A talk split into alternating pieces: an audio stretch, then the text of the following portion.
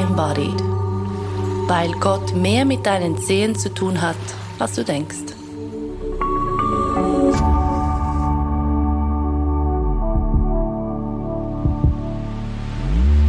Hast du gut geschlafen, Patrick? Ja, ich habe gut geschlafen. Ich bin ein bisschen früh erwacht, weil unser Sohn jetzt den neuesten Witz erfunden hat, uns den Wecker einzustellen und so bin ich jetzt schon seit halb sechs Uhr wach. ähm, aber da ich neuerdings um etwa neun Uhr schlafen gehe, ist das auch nicht äh, irgendwie ein Problem oder so. Ich habe da trotzdem meine acht Stunden gehabt und fühle mich ausgeschlafen und fit. Sehr schön, ja. Schlafen ist das Thema unserer heutigen Folge. Du hast dir das gewünscht. Ja. Warum? War schon sehr aufgeregt. ähm, äh, ich glaube aus, aus zwei Gründen. Erstens finde ich Schlafen super und habe ein Buch gelesen, über das ich dann gerne noch viel sprechen möchte. Und zweitens finde ich Träumen super und ich finde Träumen auch ein sehr spannender spiritueller Weg und möchte gerne mit dir heute über diese zwei Dinge, Schlaf und Traum, sprechen. Wie hast du geschlafen? Fantastisch. Glaub's. Was ist denn so der traditionelle oder die Geschichte von Schlaf und Träumen im Kontext von Spiritualität? Ist das etwas, was man ähm, schon seit Urzeiten quasi genutzt hat als Werkzeug, um irgendwie weiterzukommen? Oder ist das, wurde das bisher eigentlich eher ähm, etwas beiseite gelassen? Also ganz spannend finde ich, dass es ähm, dieses, dieser Traum und der Schlaf als ähm, spirituelles Werkzeug so quasi seit der Urzeit gibt. Also man nimmt an, dass die meisten schamanischen Religionen den Traum, die Traumreise als, als ein Mittel äh, genutzt haben, um ähm, herauszufinden, ob man diesen Krieg jetzt eingehen soll oder nicht, oder auch um Heilungen zu, äh, einzuleiten. Also der Schamane, die Schamanin hat sich ja immer in einen bestimmten Zustand gebracht, die Trance, ähm, oder eben den Schlaf und ist dann im Schlaf in die obere oder in die untere Welt gestiegen, um dort entweder die Ahnen anzurufen und mit Hilfe der Ahnen und der Krafttiere etwas zu bewirken oder ähm, abzutauchen in die untere Welt und dort äh, mit den Geistern zu verhandeln oder sie auch zum Teil zu besiegen, wegzuscheuchen und so weiter. Und ähm, diese Form zeigt sich auch noch sehr stark heute in den, der Religion der Aborigines in Australien, also diese Traumzeit oder diese Traumpfade, die sind ganz wichtig für eine Art Überlappung der, des Wachenzustands mit dem Traumzustand. Also Menschen in Australien, die, die, Ureinwohner, die merken sich gewisse Wege anhand von Steinen, von Felsen, von ähm, Landschaften. Und die sind nicht nur Landschaften so quasi im alltäglichen Wachensinn, sondern die haben auch etwas zu tun mit den Landschaften des Traumes. Also diese einzelnen Orte haben dann auch einen Einfluss auf das Träumen und, und wieder umgekehrt, der Traum hat Einfluss auf diese Landschaft.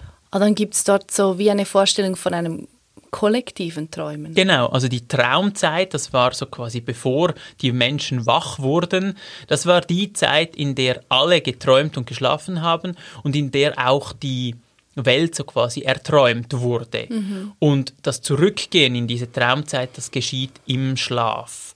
Mhm. Und es ist sehr spannend, wenn man zum Beispiel kleine Kinder, aber auch alte Leute beobachtet, die schlafen und dösen viel mehr. Also Säuglinge, die schlafen ja irgendwie 90 Prozent, dann Oder werden sie Katzen. wieder kurz wach. Oder Katzen Sorry. ist auch ein super Beispiel, genau. Und bei älteren Menschen ist auch dieses Dösen wegdämmern, bis man dann irgendwie in den großen Schlaf hineinfällt, ähm, auch sehr wichtig. Also wir haben eigentlich einen sehr kurzen, wachen Moment, oder den wir als wach bezeichnen, und an den Rändern des Lebens schlafen wir eigentlich. Mhm, mh. Wenn ich dir zuhöre, kommt mir dieser Ovid in den Sinn mit dem morphischen Traum. Ja, die, die, äh, die in den Metamorphosen. Was war, was war dort? Das ist ja etwas näher an unserer ähm, Kultur, Tradition. Wie war das dort nochmal? Ich, ich, ich habe nur dieses, dieses Wort, dieses Stichwort kommt mir in den Sinn und mehr leider nicht mehr. Also Morpheus ist eigentlich der, der Herr der Träume. Ich weiß aber nicht genau, wie es bei Ovid ist. Was ich weiß, ist, dass in der, in der Antike der, mhm. der Traum ähm, und vor allem der Schlaf eine ganz, ganz wichtige Rolle hatte. Dieser Asklepios, der hat in Griechenland hatte er so quasi ein Spital, könnte man sagen, ein Traumspital. Und dort ging man hin und legte sich hin und träumte sich dort wieder gesund. Ah. Das heißt, die Idee war, dass man ähm, nicht zum Arzt ging, zur Ärztin, wie wir das kennen, und Medikamente bekommt, sondern dass man sich Ruhe gönnt, aber noch viel wichtiger, dass man träumt und sich mit dieser Traumkraft, Schlafkraft verbindet, um wieder gesund zu werden. Dieser Teil des Träumens, der war eigentlich bevor die moderne Medizin oder die, die, die klassische Medizin dann kam, ein sehr, sehr wichtiger Moment und spannenderweise bestätigt auch die Schlafforschung und die Traumforschung ähm, genau diesen heilenden Aspekt des Schlafens. Mhm. Also Matthew Walker, von dem das Buch, ähm, der Gro das große Buch vom Schlaf oder Why We Sleep ähm, stammt. Das ist ein Professor an der Berkeley University. Der beschreibt dort auf allen möglichen Ebenen, wie der Schlaf heilend wirkt. Das mhm. heißt zum Beispiel die Regeneration des Körpers, das ist so das, das eine, aber auch zum Beispiel traumatische Erinnerungen werden im Schlaf abgeschliffen und gewaschen. Und es hat sich gezeigt, dass Menschen mit posttraumatischen Störungen aus Kriegsgebieten, ähm, denen fehlt oft der REM-Schlaf, genau. dieser Rapid Eye Movement Schlaf, also in dem Schlaf, in dem wir träumen, und der fehlt ihnen. Und weil ihnen der fehlt, ähm, können sie diese Erinnerungen auch nicht verarbeiten. Mhm. Weil die Theorie ist, dass in diesem Schlaf das Angstzentrum, die Amygdala, völlig lahmgelegt ist, dass wir also die Bilder zwar noch einmal sehen, aber der, der ähm, so quasi der angsteinflößende Moment wie weg ist. Und das führt dazu, dass diese Bilder neu abgespeichert werden und so quasi wie vom schmerzhaften Kontext gelöst werden. Und das ist sehr sinnvoll, schreibt Walker, weil wir dadurch die Sachinformationen zwar abspeichern, aber wir nicht bei jedem, bei jedem dieser Erinnerungen auch emotional wieder an diesem Ort sind. Mhm. Ah, das heißt, dieser Teil des Schlafens in dem wir träumen, das ist wie so die ganz große Pause für unser System. Genau. Und genau. der Körper, das Nervensystem kann nur in der Pause Information integrieren. Und was, was ist Trauma zum Beispiel? Ähm, das ist Information, die nicht integriert werden kann, weil sie wie, es gibt keine Pfade. Genau. Das System weiß nicht, wo wo die Daten ablegen, mhm. oder? Mhm. mhm. Mhm. Okay. Und das, was du also, sagst. Ja. Entschuldigung, aber das heißt jetzt, ich dachte bisher immer, man weiß gar nicht, warum wir eigentlich schlafen.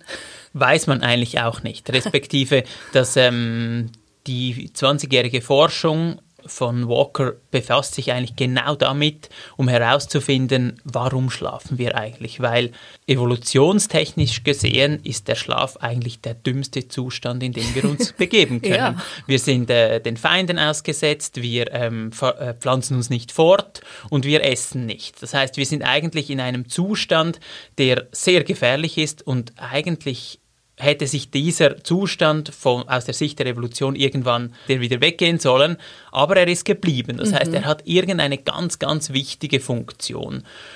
Und ähm, er, also Walker, befasst sich in diesem Buch eigentlich mit all diesen Gründen, warum wir schlafen. Und da ist das, das eine, was ich jetzt gesagt habe, mit den Informationen, also das Integrieren von Wissen, nicht nur traumatisches Wissen, mhm. sondern auch gelerntes Wissen, mhm, mhm. ist ein ganz wichtiger Teil. Es ist ähm, ein sehr, ein sehr wichtiger Teil, das, was du angesprochen hast mit, diesem, mit dieser Pause, also dass auch das Cortisol geht runter, der Fluchtreflex ähm, geht weg, das Herz kann wieder normal schlagen, es geschieht wieder eine, eine Beruhigung des ganzen Systems. Es wird das ähm, Gehirn gewaschen, das heißt, all diese Ablagerungen, die es gibt, weil wir denken, diese, diese, wenn die Neuronen feuern, dann geschieht das nicht ohne Abfall und dieser Abfall, der muss wieder weggewaschen werden und das geschieht in der Nacht. Und wenn das eben nicht geschieht, also bei Menschen, die sehr, sehr wenig schlafen, ähm, kann das zu einer sehr starken Wahrscheinlichkeit führen, dass sie dann später Alzheimer bekommen, weil diese Ablagerungen nach wie vor im, im Kopf sind und dann irgendwann zur Schädigung des Gehirns führen. Was sind das für Ablagerungen? Sind das irgendwelche Proteinreste ja, oder so? Genau, genau. Okay. Sind eigentlich das, was ähm, entsteht, wenn, wenn Neuronen feuern. Ich weiß den, den, den Namen dieser Zellen nicht, aber das bleibt übrig und in der Nacht wird ähm, über das Rückenmark Flüssigkeit ins Gehirn gepumpt und wäscht das wie wieder raus. Ich mein, Genial. Wie fantastisch ist das? Genial. Und also ja, denken ist schlecht, ja, schlafen ist gut. das, es, ist, es gibt ein schön, sehr schönen, schönes Zitat im Buch, das, da, in dem Walker schreibt, dass eigentlich ähm, Denken äh, so etwas ist wie kleines Hirn, kleine Hirnschädigung, ein, a, little um, brain damage, weil, weil eben genau das geschieht. Und er geht sogar noch weiter und sagt, unser ganzer Wachzustand ist eigentlich eine, eine Schädigung unseres Körpers, weil alle Verletzungen, mehr oder weniger alle, und eben all diese Verschleißerscheinungen mhm. geschehen eigentlich im Wachzustand. Okay. Das heißt, dass wir eigentlich einfach schlafen sollten, 24 Stunden lang, unser Leben lang? Oder was ist seine äh, Conclusion? Was ist sein, ja, zu welchem Schluss kommt ja. er? Oder also auch eine, du, wenn du das jetzt liest? Der, der, eine Schluss, der mir sehr gut gefällt, der dann so etwa, ein bisschen etwas mit Kosmologie zu tun hat, ist, dass er sagt, dass eigentlich unser Wachzustand ein Epi-Zustand ist zu unserem Schlafzustand. Und gemeint ist, dass eigentlich unser wahrer Zustand oder der, wahre Zustand des Lebens eigentlich der Schlaf ist. Und das Wachsein eigentlich nur dazu dient, diesen Zustand zu ermöglichen. Also etwas zu essen, eine Hütte zu bauen, ein Bett zu kaufen, sich so einzurichten, dass man sicher schlafen kann. Und er sagt auch im, im Buch Augenzwinkern, dass er sehr alleine ist mit dieser Sicht. Aha ähm, und doch, wenn wir noch einmal zurückgehen zu den mhm. Aborigines, zu den alten und ganz kleinen Menschen und auch zu diesen schamanischen Religionen, zeigt es doch, dass die Hierarchie, die wir aufgebaut haben, also wach ist besser als schlafen, vielleicht nicht die einzig mögliche ist. Also ja. man könnte sich auch vorstellen, dass das wahre Menschsein oder das wahre Leben eigentlich im, im Schlaf sich zeigt und eben nicht im Wachzustand. Ja, ja, ich sehe das ebenso, das Wachsein ist wertvoller als Schlafen. Ich sehe, dass das von, vom, vom Produktivitätsgedanken her wahrscheinlich kommt, dass man, wenn man wach ist, kann man mehr tun, mehr leisten. Und wenn wir schlafen, ist das für manche vielleicht so etwas wie verlorene, vergeudete Zeit. Aber dennoch, ja, unser, unser biologisches System, unser Steinzeit-Mensch-Programm, das ja immer noch läuft, ähm, das will sich fortpflanzen, das will auch essen, das muss auch essen und sich bewegen. Also der Körper, der braucht einen gewissen Stress, einen, gewisse, einen gewissen Widerstand quasi, um gesund zu bleiben. Die Muskulatur zum Beispiel, ähm, die, die Sehnen, die Bänder, die brauchen das. Mhm. Da frage ich mich, mhm. wenn wir nur schlafen, dann, also wir verhungern, wir verkümmern, unsere Muskulatur, die, ähm, ja, die verschwindet, wir haben keine Kinder. Ja. Was sagt er dazu? Ja, also ich denke, wie gesagt, ich denke, er würde nicht fordern, dass man nur noch schläft. Ich glaube, das ist physiologisch auch gar nicht möglich. Also wir mhm. erwachen ja auch immer wieder.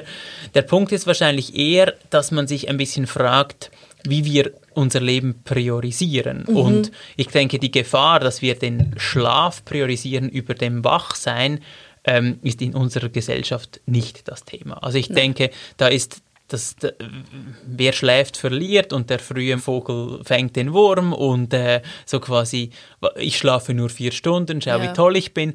Ähm, all diese, diese Narrative sind ja sehr stark in ja. unserer Gesellschaft und er plädiert sehr stark dafür und ich glaube, also ich habe dieses Buch wirklich als einen großen Werbespot fürs Schlafen gelesen, dass einfach in unserer Gesellschaft acht Stunden Schlaf, also er schreibt von sieben bis neun Stunden, eigentlich das Minimum sind, respektive das sind, was alle irgendwie haben sollten. Mhm. Und er beschreibt auch, warum wir das nicht mehr haben. Also ein ganz großes Thema ist das elektrische Licht. Ja. Das hat uns völlig aus diesem ähm, zirkadischen Nacht-Tag-Rhythmus rausgeworfen, ähm, verstärkt noch durch Bildschirme und LED-Licht, mhm. die dem Gehirn suggerieren, dass es immer noch Tag ist. Also mhm. er beschreibt das eigentlich nach zwei Stunden nach ähm, Bildschirmgebrauch, dass das Melatonin erst beginnt sich im Körper zu verteilen.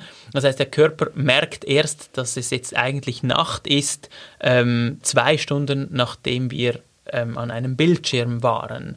Was wiederum dazu führt, dass wir zwei Zeitzonen verschieden verschoben sind, oder? Mhm. Und das gekoppelt mit sehr warmen Räumen, mit ähm, vielleicht Alkohol vor dem Schlafengehen und so weiter, dann dem, dem Wecker, der uns zu einer Zeit weckt, bei der wir noch gar nicht ausgeschlafen sind, und unser Arbeitsrhythmus, der um sieben, um acht beginnt.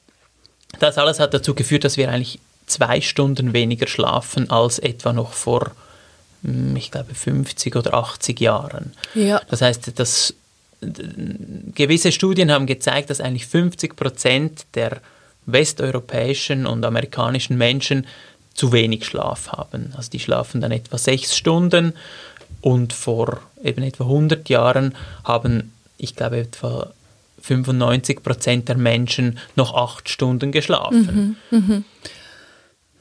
Und ähm, dieser Teil ist einfach sehr beängstigend, weil weil so vieles damit zusammenhängt. Also von Fettleibigkeit über eben ähm, Alzheimer, Demenz, ähm, nicht richtig funktionieren können, ähm, die psychische Überlastung und so genau. weiter und so genau. fort.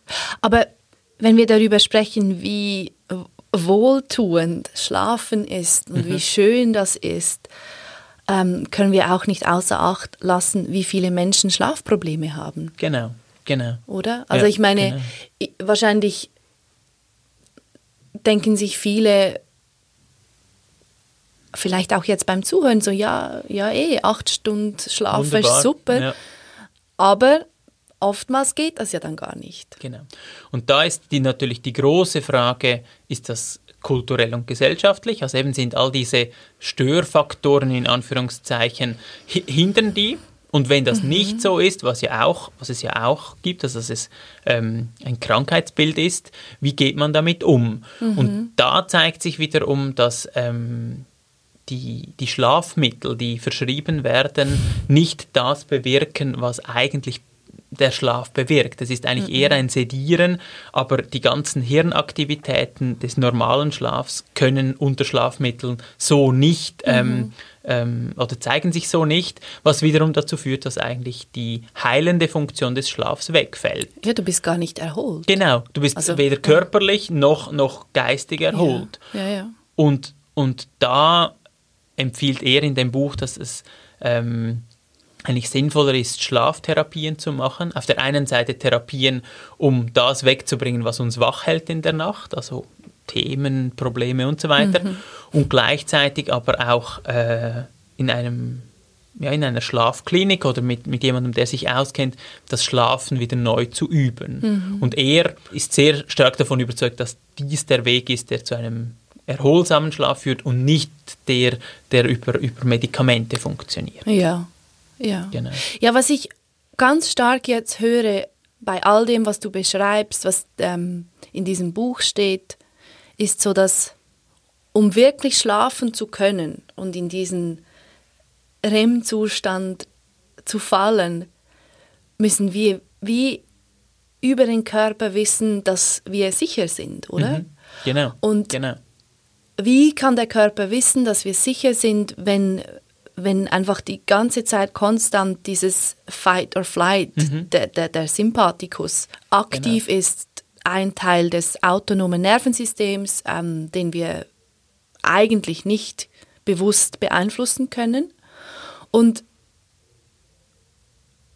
und dann nützt es, wenn, wenn dieses Gefühl von Sicherheit nicht da ist, dann nützt es, ich sage jetzt mal, nicht so viel bis gar nichts, wenn wir einfach die Bildschirmzeit weglassen, wenn wir den Kaffee oder das Bier oder was weiß ich was weglassen am Abend, weil das, die Grundschwingung ist immer noch ich muss, ich muss da Ausschau halten, vielleicht kommt der Säbelzahntiger. Genau. Und es Steinzeit. Ist dann, ja, Steinzeit. Und es ist dann genau dieser Teufelskreis, weil der Schlaf dazu führen würde, diese, diese Mechanismen runterzufahren, dem Körper wieder Ruhe zu geben, mhm. ähm, der aber dann nicht stattfinden kann. Und von dem her ist es sicher sinnvoll, auch auf körperlicher Ebene etwas zu tun, das jenseits der Gedanken liegt. Also ja. das können Entspannungsübungen sein, es kann sein ähm, eine geführte Meditation, es kann sein sehr warm duschen, ähm, weil der Körper dann Temperatur verliert und leichter in den Schlafmodus fällt, weil die Nacht ja normalerweise kälter ist als mhm, der Tag. Mhm. Und es kann sein, dass man, gerade bei älteren Leuten kann es sinnvoll sein, Melatonin zu nehmen, weil Melatonin, die Melatoninproduktion nachlässt im Alter ja. und das zuzuführen, äh, kann sein, dass es eine natürliche Form des Schlafens wieder möglich wird. Und eben, wie du sagst, ähm, irgendwo auch im Wachzustand einzusetzen und dieses Sicherheitsgefühl irgendwie zurückzubekommen. Und Gewichte denk, auf dem Körper sind auch sehr hilfreich. Genau, dabei. ja, genau. Das genau. gibt dem, diesem, ja, diesem alten Teil vom Gehirn gerade das Signal von, ah, okay, da ich bin beschützt. Ja, Vor ja, allem so ja. auf den auf der Vorderseite vom Körper, wo ja all die lebenswichtigen Organe etwas exponiert sind, das. Kann sehr gut nützen. Ich habe schon von Schlafdecken für Kinder gehört, die dann so quasi eng sind, also wie Schlafsäcke, aber mit einem gewissen Zug drauf. Und das geschieht das genau dasselbe, genau. was du beschrieben hast. Und das äh, dient auch dazu, so quasi Sicherheit zu vermitteln. Ja, weil, oder wie entstehen wir in einem sehr engen Raum, in der Gebärmutter, das ist alles ein bisschen zusammen krugelt ja. und vielleicht ja, sind da ja auch die Gewichte von den Organen logisch, der Mutter. Ja, logisch. Ja, logisch. Ja, klar, das also, ist, es, ja, es drückt Sinn, überall, oder? respektive es ist überall ähm, auch Resonanz vom Ganz Körper. genau, genau. Ja. ja, und dann wie, aber wie, ich denke jetzt wieder, wenn ich das höre und ich kann nicht gut schlafen und dann sagen wir, ja, dann muss man auch im Wachzustand dieses Gefühl der Sicherheit herstellen aber dann, dann kommen wir ja wieder zu etwas, wie soll ich sagen, weiterem von wir als wir als kleine Persönli können das nicht machen. Oder? Ich denke, es ist, also ich stelle es mir vor, wie einen, einen positiven, sich verstärkenden Kreis. Ja. Dass man irgendwo ähm, einsetzen kann. Und das kann man ja. Also man kann eben, wie du sagst, mit den Gewichten arbeiten, man kann gewisse Übungen vor dem Schlafengehen machen, man kann eine Therapie machen, man kann ins Gebet gehen. Es gibt ja auch Menschen, die mhm. da ihre Themen abladen und mhm. so weiter. Mhm. Und dann wenn dann Schlaf wieder möglich wird, tut der Schlaf sein Teil, also ja. der, die Heilung im Schlaf geht dann weiter. Übrigens am besten, wenn man auch davon träumt, was einen belastet. Also dieser REM-Schlaf alleine das, ähm, bewirkt noch nicht unbedingt einfach Heilung, sondern am besten ist es, wenn man im REM-Schlaf etwas träumt, was einem belastet, um dann wieder zu erwachen und dann sind diese Erinnerungen neu verortet. Das bringt uns ein wenig äh, in die Richtung wieder des Schamanismus, mhm. bei dem man ja dann ganz bewusst oder bei Asklepios ganz bewusst etwas mit in den Traum hineinnimmt. Also diese Trauminkubation, bei dem man sich vor dem Schlafengehen etwas vornimmt oder ähm, aktiv sich das imaginiert, dann einschläft und dann hofft, dass es im Traum wieder vorkommt. Mhm, mh, das ist eine mh. sehr, sehr alte Technik, die ähm, ja sogar in der, in der Bibel vorkommt. Also es gibt diese Geschichte von Salomo, der König wurde und er hatte, er war sehr jung und hatte enorme Angst, jetzt König zu sein vor so einem, von einem riesigen Volk. Und dann ist er, und das ist sehr spannend, weil das sonst in der Bibel so nicht vorkommt, geht er in ein Heiligtum, also an einen speziellen Ort und schläft dort. Also ganz ähnlich wie bei Asklepios, er geht in den Tempel XY, schläft dort, nimmt sich ähm, ein Thema vor, also vor dem Einschlafen denkt er über sein Problem nach, geht ins Gebet schläft ein und was geschieht im, im Traum? Gott begegnet ihm und er bringt im Traum sein Problem noch einmal vor Gott und Gott sagt ihm dann, ähm, ich schenke dir ein hörendes Herz. Er sagt ja dann nicht, ich möchte Geld, ich möchte was auch immer, sondern ich möchte dieses Volk regieren können, mhm. gib mir Weisheit. Mhm. Und Gott gibt ihm dann ein hörendes Herz und er erwacht wieder und wird ein sehr bekannter, guter König. Mhm. Und diese, diese Technik, etwas in den Schlaf, in den Traum hineinzunehmen, das ist eben genau das, das vielleicht auch ähm, jemandem helfen kann, der oder die sehr schlecht schlafen kann. Mhm. Mhm. Äh, ganz ein bisschen klingt es dann doch wieder für mich nach auch den Schlaf noch ausnutzen. Weißt du, wie ich meine? Ja, sehr, sehr.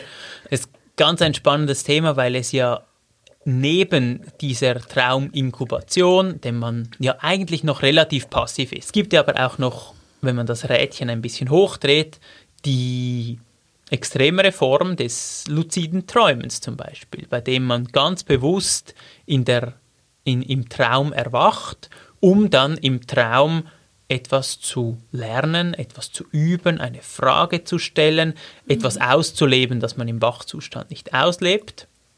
Und dieses Wachträumen ähm, kann genutzt werden, eben um noch ein bisschen produktiver zu sein, also sich da Ideen zu generieren. Es kann aber auch für den Weg der Erleuchtung genutzt werden. Hm. Also das tibetische Traum-Yoga befasst sich genau mit dem. Also da geht es darum, eigentlich auch im Schlaf noch wach zu werden. Dass eigentlich wie so dieser Wachzustand des Alltags oder dieses Überwache der Meditation auch im Schlaf dann stärker ist als das schlafende Gehirn. Mhm. Hast du Erfahrung mit diesem luziden Träumen? Ja, ich, ich, ähm, ich bin ein, ein luzider Träumer und zwar, lustigerweise gibt es Menschen, die das haben oder nicht haben. Also man kann dazu irgendwie veranlagt sein oder nicht. Aha. Und ähm, ich, ich habe das und es verstärkt sich bei mir, wenn ich meditiere.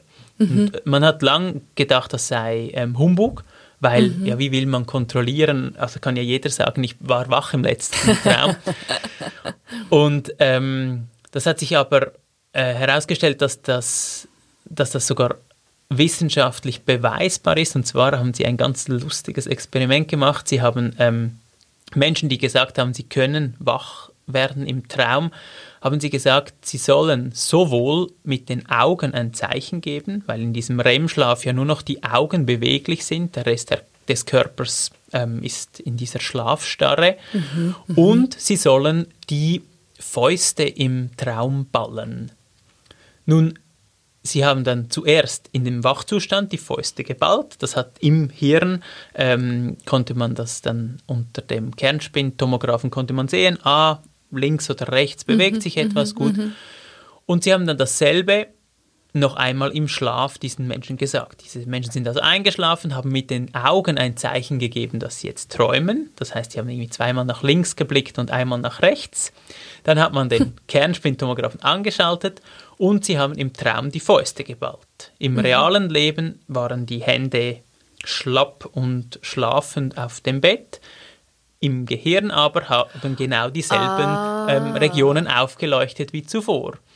Und somit konnte man zeigen, dass diese Menschen wirklich aktiv im Traum etwas gestalten konnten. Okay, und, also, und wie fühlt sich das dann an? Also, wenn du sagst, im Traum wach werden, ist es das dasselbe Wachsein wie jetzt zum Beispiel oder ist es ein bisschen anders? Es ist zum Teil sehr viel intensiver. Ja. Also es ist, ähm, es kann sein, also ich habe es schon so erlebt, dass die die Farben, die Gerüche, die, das Taktile viel, viel stärker mhm. ist. Und lustigerweise weiß ich ja, dass ich träume. Also ja. das heißt, okay. ich, ich ähm, kann auch Dinge, die ich im ähm, Wachzustand nicht kann. Also ich kann zum Beispiel fliegen. Und das ist natürlich dieser, diese Leichtigkeit und das, das, das schöne Gefühl des Fliegens, das ist das eine. Ich kann aber auch, und das finde ich fast spannender, ähm, den, also den, den, den, Traum etwas fragen. Technik ist eigentlich relativ einfach. Es gibt Menschen, die erwachen im Traum. Und das gibt es ja immer wieder, dass man sagt, ah, jetzt, ah, ich träume ja, das kann ja gar nicht sein. Zum ja. Beispiel, mein, meine Großmutter, die lebt ja schon gar nicht mehr. Wieso ist sie jetzt da? Ah, vielleicht träume ich ja. Und mhm. wenn man das dann realisiert, kann es dazu führen, entweder, dass man gleich ganz erwacht, weil man denkt, oh, dass, dass es wie zu viel ist, ja, ja. oder es kann sein, dass man weiterschläft und denkt, gut, dann versuche ich das zu steuern. Und das Beste, was man dann tun kann, ist sich möglichst auf die Sinneswahrnehmungen und auf das Taktile zu verlassen. Der Traum verfestigt sich, wenn man den Boden berührt, wenn man Wände anfasst, wenn man irgendwie mehr äh, den, den Traum berührt. Dann verfestigt sich der Traum, das heißt, die, die Eindrücke werden klarer und auch stabiler. Mhm. Und dann gibt es ähm, eine zweite Technik, dass man im Traum hochspringt und sich dreht, was auch dazu führt, dass der Traum sich verfestigt oder dass man an einen neuen Ort kommt. Das wie Super Mario. Genau, so wie Super Mario, dass man sich dreht. Und das hat wahrscheinlich damit zu tun, dass der, der Traum einfach im Körper geerdet wird. Also ja. es ist einfach, ähm, äh, ja, dass nicht nur das Gehirn involviert ist, sondern der ganze Körper. Und dann, wenn man in diesem Zustand ist, kann man zum Beispiel in den Traum hinein eine Frage stellen. Das heißt, man ruft etwas in den Traum hinein. Man mhm. kann aber auch andere Traumpersonen, die da sind, etwas fragen. Mhm. Das ist auch eine Möglichkeit. Oder man kann ähm, sich mit einem Thema beschäftigen, das einem irgendwie schwierig dünkt. Und dazu mhm. geht man meistens in irgendwie eine dunkle Ecke des Traumes. Also das heißt, wenn irgendwo ein Keller ist, wenn irgendwo ein, ein Schatten ist, irgend so, und man sich irgendwie fit fühlt, kann man in diese Richtung gehen und dann kommt meistens kommen auch dann die dunklen Themen, die schwierigen Sachen begegnen einem ja. dort. Und das Ganze gibt dir jetzt zum Beispiel dann neue Antworten oder kreative Lösungen für genau. Fragen oder Probleme oder Situationen? Also genau, das ist eine Möglichkeit, wie man das nutzen könnte. Ja. Aber ich mache das nicht so stark in diese Richtung. Ich glaube, meine, meine ähm, Wachträume sind auch nicht so stabil. Ähm, im Moment, dass ich das länger, also ich schlafe dann wie wieder ein. Also ja, das heißt, ich ja, habe ja, wache Momente, kann da etwas kurz ausprobieren, etwas machen und schlafe dann aber wieder ein. Und ich bin jetzt im Moment auch nicht so, so aktiv das am Üben. Ähm, ich nutze, wenn man das sagen kann, in Anführungszeichen, eher dafür, irgendwelche Fragen zu stellen oder Dinge, die mich beschäftigen. Mhm. Ich nutze es manchmal auch ähm, für so quasi spirituelle ähm, Übungen. Das heißt, ich nehme zum Beispiel ähm, Sätze, Mantren aus der Bibel oder aus, dem, aus dem, der Zen-Tradition mit in den Traum. Also diese Koans oder diese Sätze aus der Bibel, die keinen Sinn machen, nehme ich mit in den Traum, weil ich das Gefühl habe, dass sich da wie eine neue Welt auftut.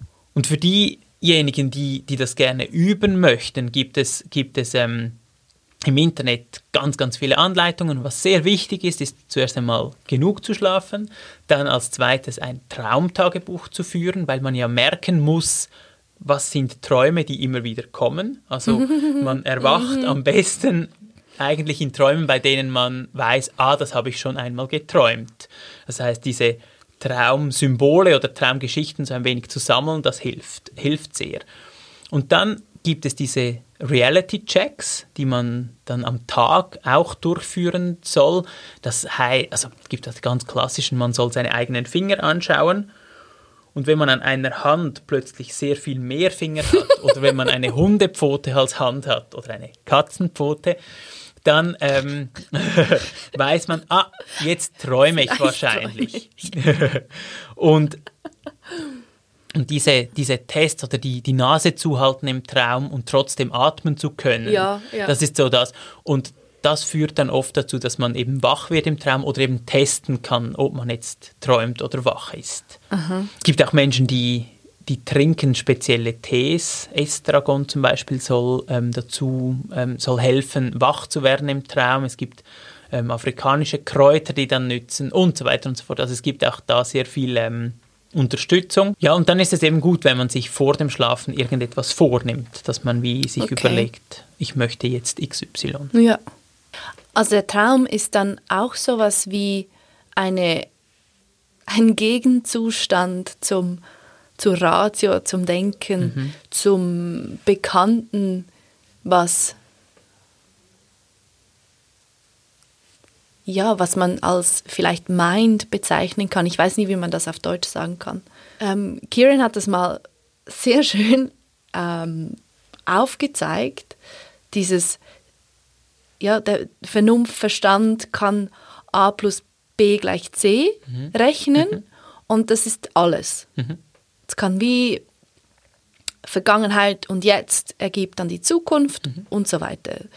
Ähm, und das ist das einzige, die einzige Gleichung, die Mind kennt. Und das ist nicht wahnsinnig kreativ. Das ist nicht wahnsinnig, ähm, da hat es nicht viel Potenzial drin. Es ist alles etwas äh, limitiert und eng. Und der Traum wie auch die Stille oder das Nichtdenken, was auch immer, wie auch immer man dem dann sagen will, hat ein Potenzial, das unlimitiert ist.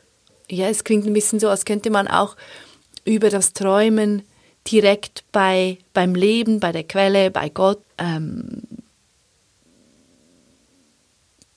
kreativere Antworten und Lösungen abholen, die ja, die sind einfach da, die müssen wir ja nicht machen. Ja.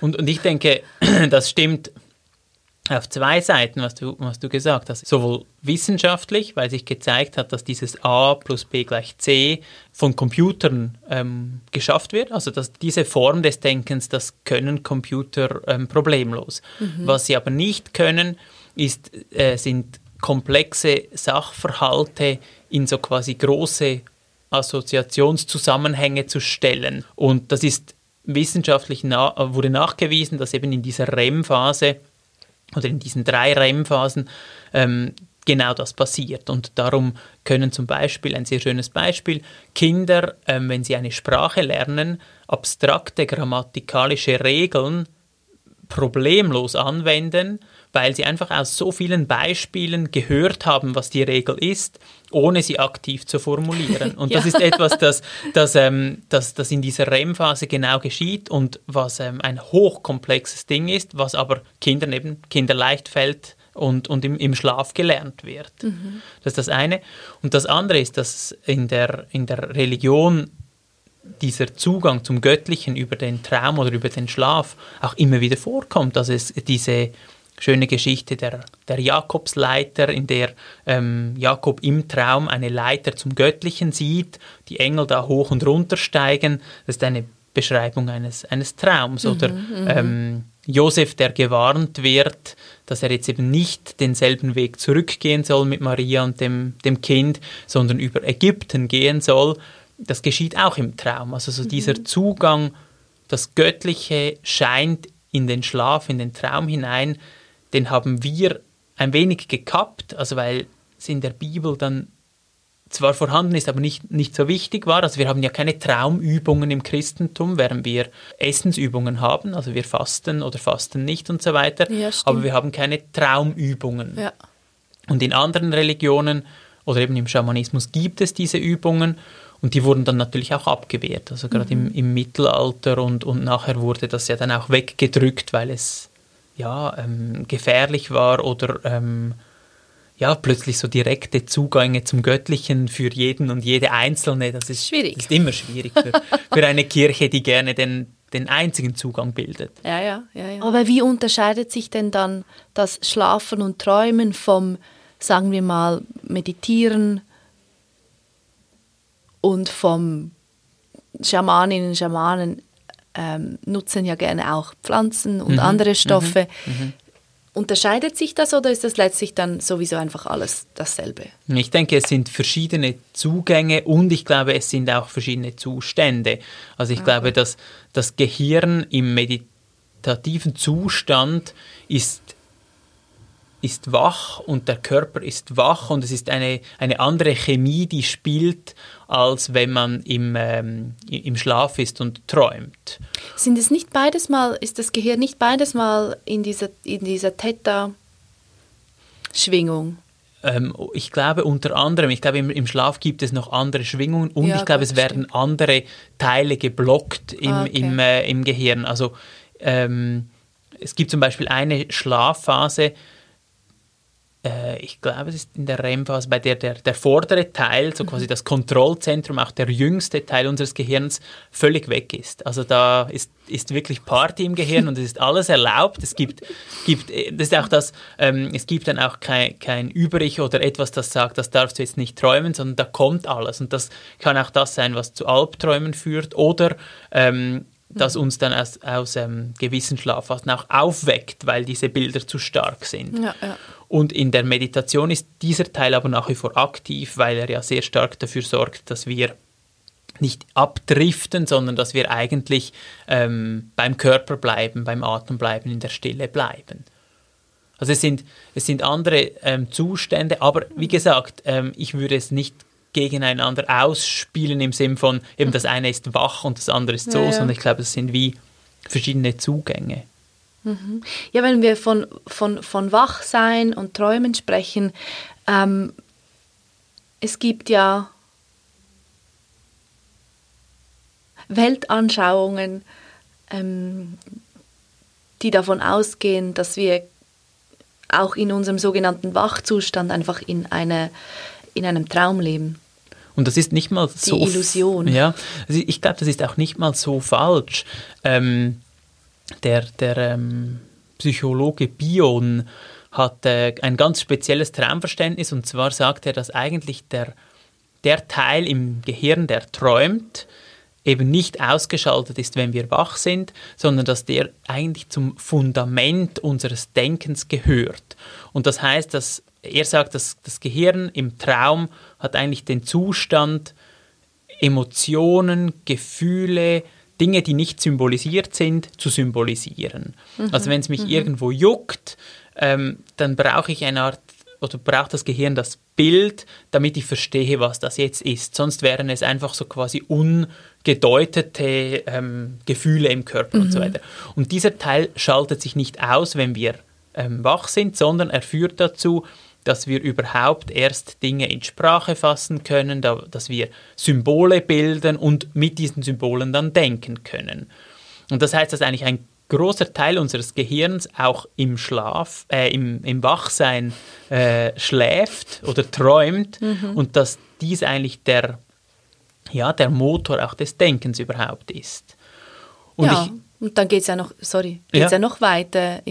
Manche behaupten oder sagen ja, deine Welt ist ein Spiegel von deinem Innen. Also genau. quasi du projizierst einfach die ganze Zeit deine Bilder an die Wand und dann siehst du da ein Aufnahmestudio, einen Patrick und so genau. weiter. Genau, das ist ja dann, also wenn man da noch ein bisschen in die Philosophie abbiegt, kommt man dann in die, die Richtung des Konstruktivismus, bei dem man nie ganz sicher sein kann, ähm, ja, was ist dann, also gibt es diese reale Realität an sich oder ist das immer nur ein, eine Auseinandersetzung unserer eigenen Kategorien mit diesem Ding an sich. Also das ist ja mhm. diese mhm. ganze Kantsche Philosophie, die dann sagt, es geschieht irgendwo dazwischen. Es gibt nichts an sich und es gibt aber auch eigentlich nichts, das nur wir oder für uns sind, sondern die Welt entsteht immer irgendwo dazwischen und ist dadurch auch immer Projektion oder eben Traum. Was heißt denn, ja, was heißt das denn, ähm, wenn wir jetzt ein bisschen den Sack wieder schließen mhm. wollten? Was heißt das konkret für, für jemanden, der oder die interessiert ist an diesem Thema? Ist es vielleicht nicht der einfachste Schritt, damit zu beginnen, so, ah, alles ist eine Projektion, alles ist eine Illusion, tschüss miteinander. Das kommt vielleicht irgendwann, vielleicht nie, whatever. Aber du zum Beispiel hast am, am Anfang der Sendung hast du gesagt, du gehst um 9 Uhr schlafen. Genau. Ist das jetzt eine Konsequenz aus deiner Lektüre?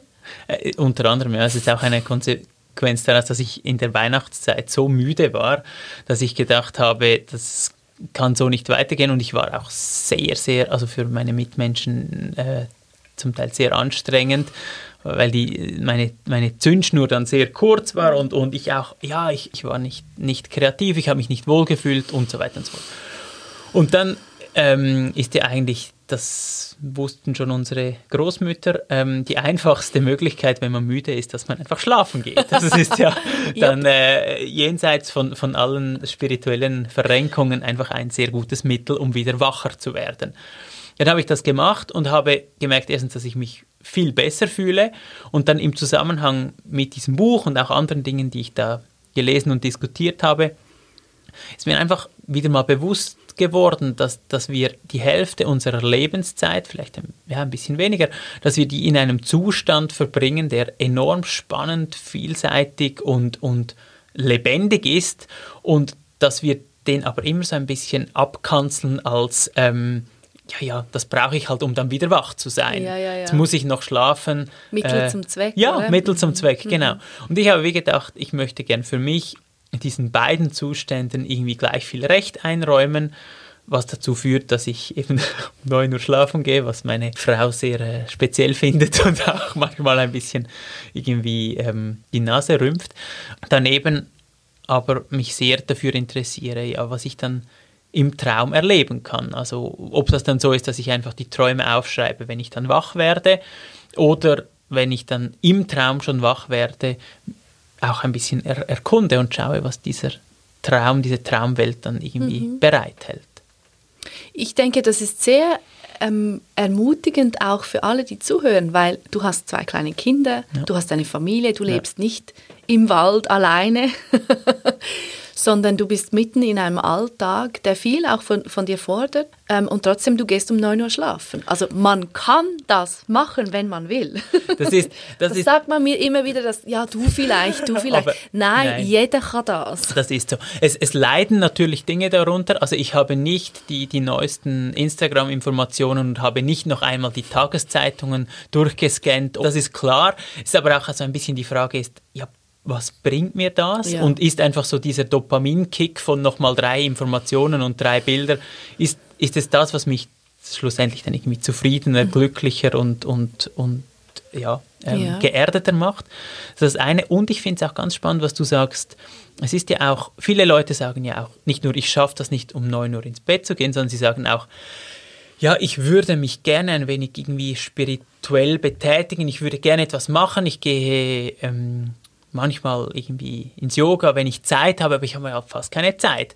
Aber dass man sagen kann, ja, jeder und jede hat eigentlich einen Zustand, der sehr viel mit dem Göttlichen und mit Spiritualität zu tun hat und den einfach wertzuschätzen und sich darauf zu freuen, ähm, ein, einzutauchen in diesen Zustand, das ist ja auch schon etwas. Mhm. Also ich mhm, finde, wenn, mhm. wenn es zu einer religiösen Praxis wird, regelmäßig gut zu schlafen und, und diesen, ja, diesen verworrenen oder, oder kreativen Traum so in den Alltag zu ziehen, Energie noch einmal zu spüren im Körper, ähm, ja, dann ist es schon sehr viel wert. Mega, ja.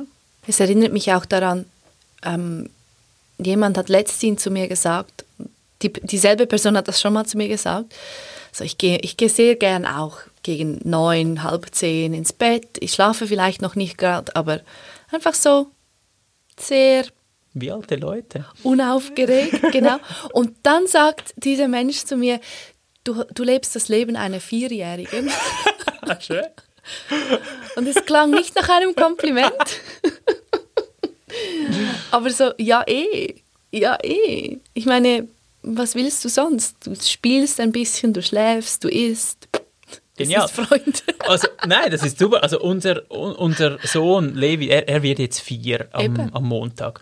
Und also ich, ich würde manchmal sehr gerne tauschen. Ja, es ist eh. ein wunderbares Leben und es ist ein sehr intensives Leben. Also was er an Lebendigkeit hat, was mhm. er an. Freude hat, an, an, an Dingen und wie er auch traurig sein kann mhm. und wie alles irgendwie so so, so stark und so, so, so nahe ist und so. Das ist ja. auch ein sehr schönes Leben. Also ich denke, ähm, wenn wir uns, wenn wir uns äh, ein bisschen ab und zu gönnen, vierjährig zu sein, das, ich denke, das Leben gewinnt an enormer Qualität.